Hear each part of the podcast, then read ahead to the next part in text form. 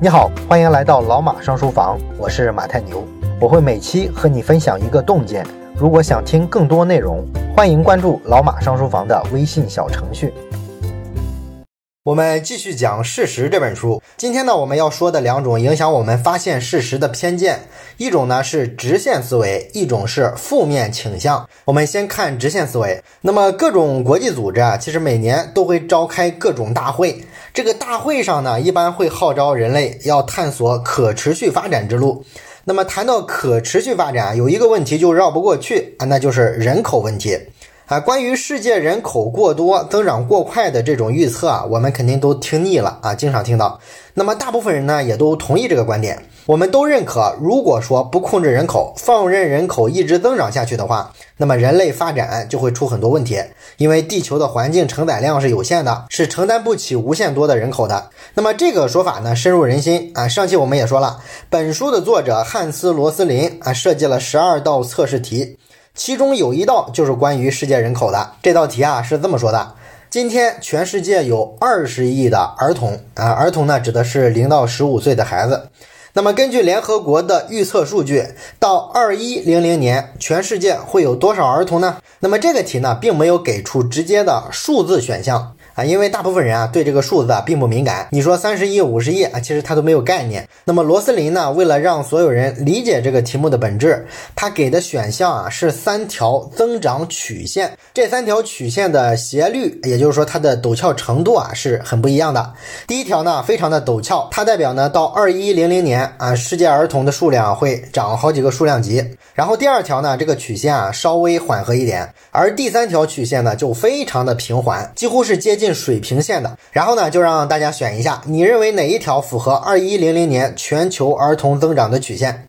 那么我们之前说了，这种题目啊，你瞎蒙还有百分之三十三的正确率呢，对吧？就是三选一嘛。可是呢，罗斯林在挪威测试的时候啊，这个结果就让他惊了。他测试的人群，你知道是谁吗？就是在学校里专门教人口增长趋势这门课的一些教师。那么这帮专门研究人口问题的老师，结果呢，只有百分之九的人答对了。我的天啊，你想想，我们的教育得多失败啊！所以罗斯林甚至一度的怀疑啊，自己是不是统计错了。但是很遗憾，并不是。后来呢，在美国、英国、瑞典、德国、法国、澳大利亚等等啊，很多国家都做过这个测试。这些国家呢，比挪威人啊稍微强一点儿，但是呢，也有百分之八十五以上的人都答错了，也就是说正确率啊只有百分之十几，距离瞎蒙答对的程度啊还差得非常远。这道题答得最好的是世界经济论坛上的这些专家们啊，测试的结果就是百分之二十六的人能答对这个问题。哎，这个呢，应该说接近于瞎蒙的水平了啊，可喜可贺，多么讽刺，是吧？那么这道题的正确答案啊，是选第三个选项，就是说二一零零年的时候，世界有多少儿童呢？其实这个增长曲线是接近于水平线的。今天是二十亿，那么二一零零年还是有二十亿的儿童。这个预测是联合国的数据，所以你知道为什么这么多专业人士都答错了吧？因为这就是一个出乎我们绝大多数人意料之外的答案。那么我们一直以来的认知呢，就是世界人口增长太快了，必须得控制啊！你要是不控制呢，就一定会出问题。结果你突然告诉我，八十年之后，儿童的数量跟现在一样多。这怎么可能呢？这个问题呢，实际上就出在思维方式上啊。你是用直线思维去思考问题的话，那么你很自然啊就会去假设世界人口会一直保持增长下去，而且增长的速度呢会越来越快。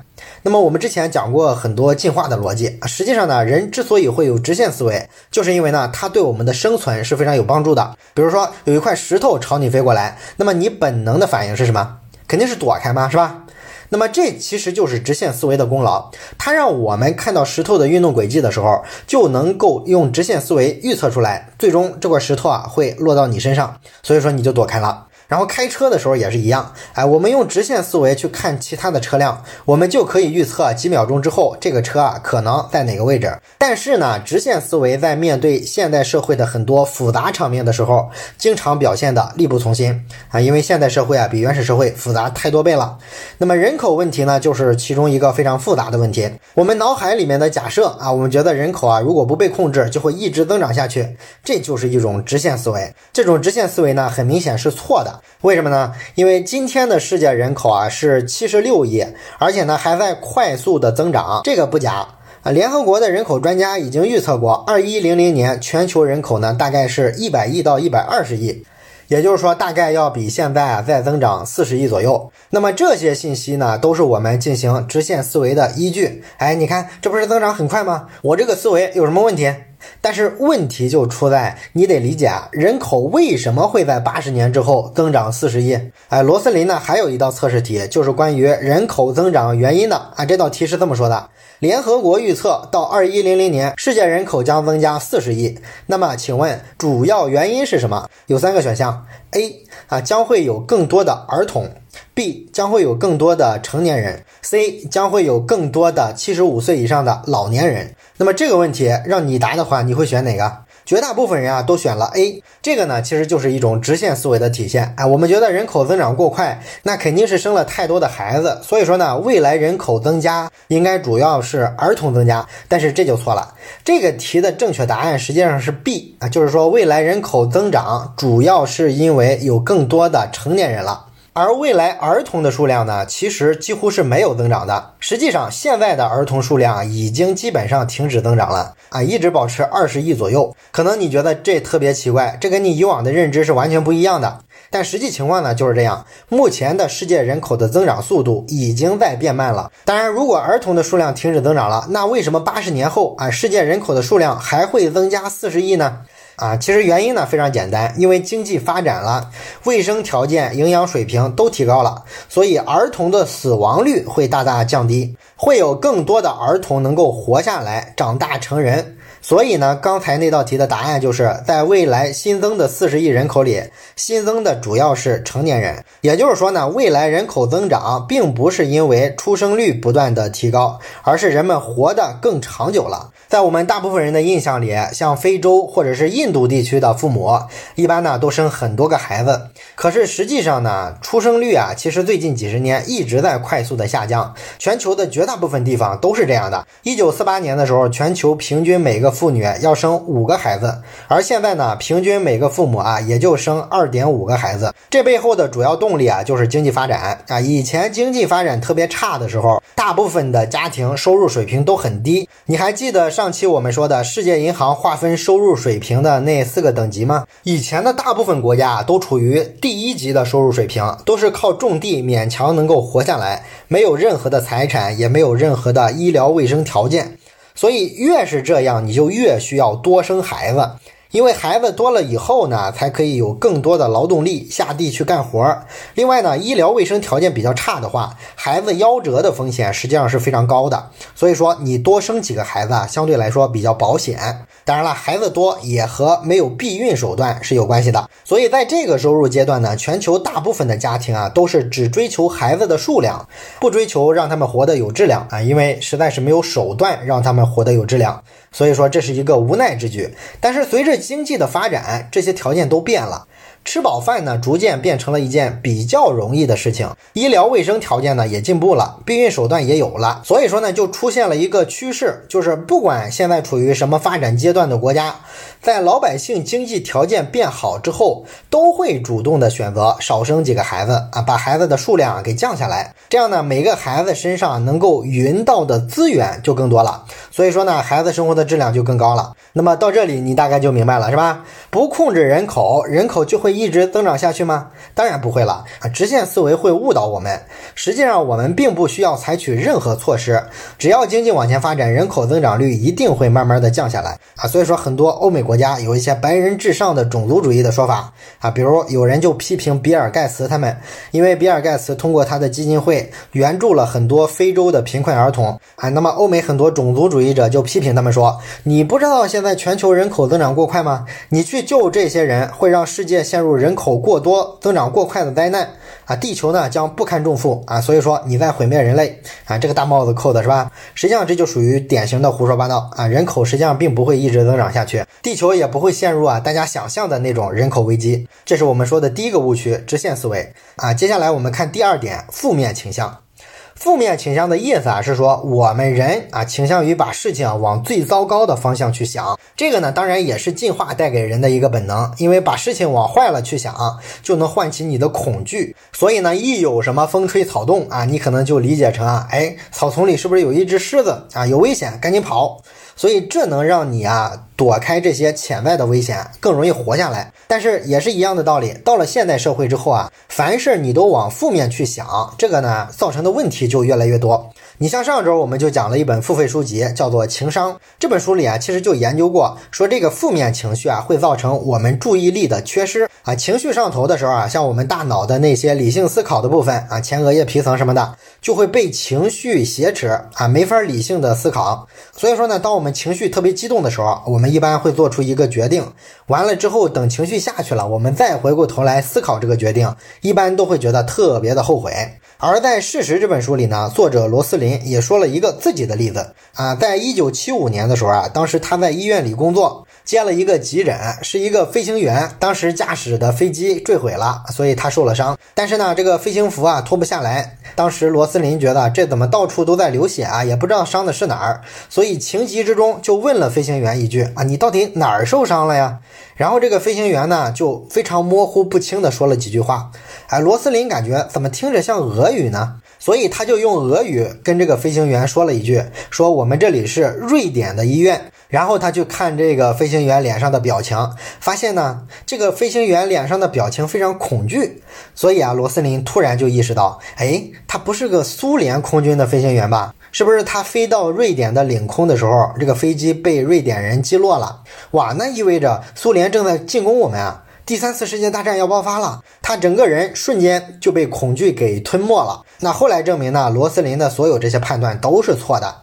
哎，那个人不是什么苏联飞行员，他就是个瑞典人，然后也没有什么第三次世界大战啊，这都是他脑补出来的，并且呢，后来在这个治疗的过程中啊，他也判断错了，人家这个飞行员明明是抽筋啊，他非要判断成是癫痫，但是在当时的那一刻，罗斯林对于这个判断深信不疑，所以从这个简单的例子啊，我们也能看出来，负面的倾向会给现代人带来很多问题，哎，让你没法正确的做出判断。不过呢，我们身处现代社会啊，还是面临着一个巨大的。挑战主要的问题是我们每一个人都被互联网的信息泡沫包围了。那么这里边的绝大部分信息都是负面信息。我们看这种信息多了之后呢，就会强化我们这种负面思维的倾向。当然了，这个锅呢，应该说主要还是现代媒体来背，因为现在提供信息的各种新闻媒体、自媒体、网络社区，其实都有一个共同的倾向，就是特别喜欢让你看看这个世界有多糟糕啊。这个呢，也不是什么秘密，所有的这个媒体的商业模式啊。都是建立在流量的基础之上，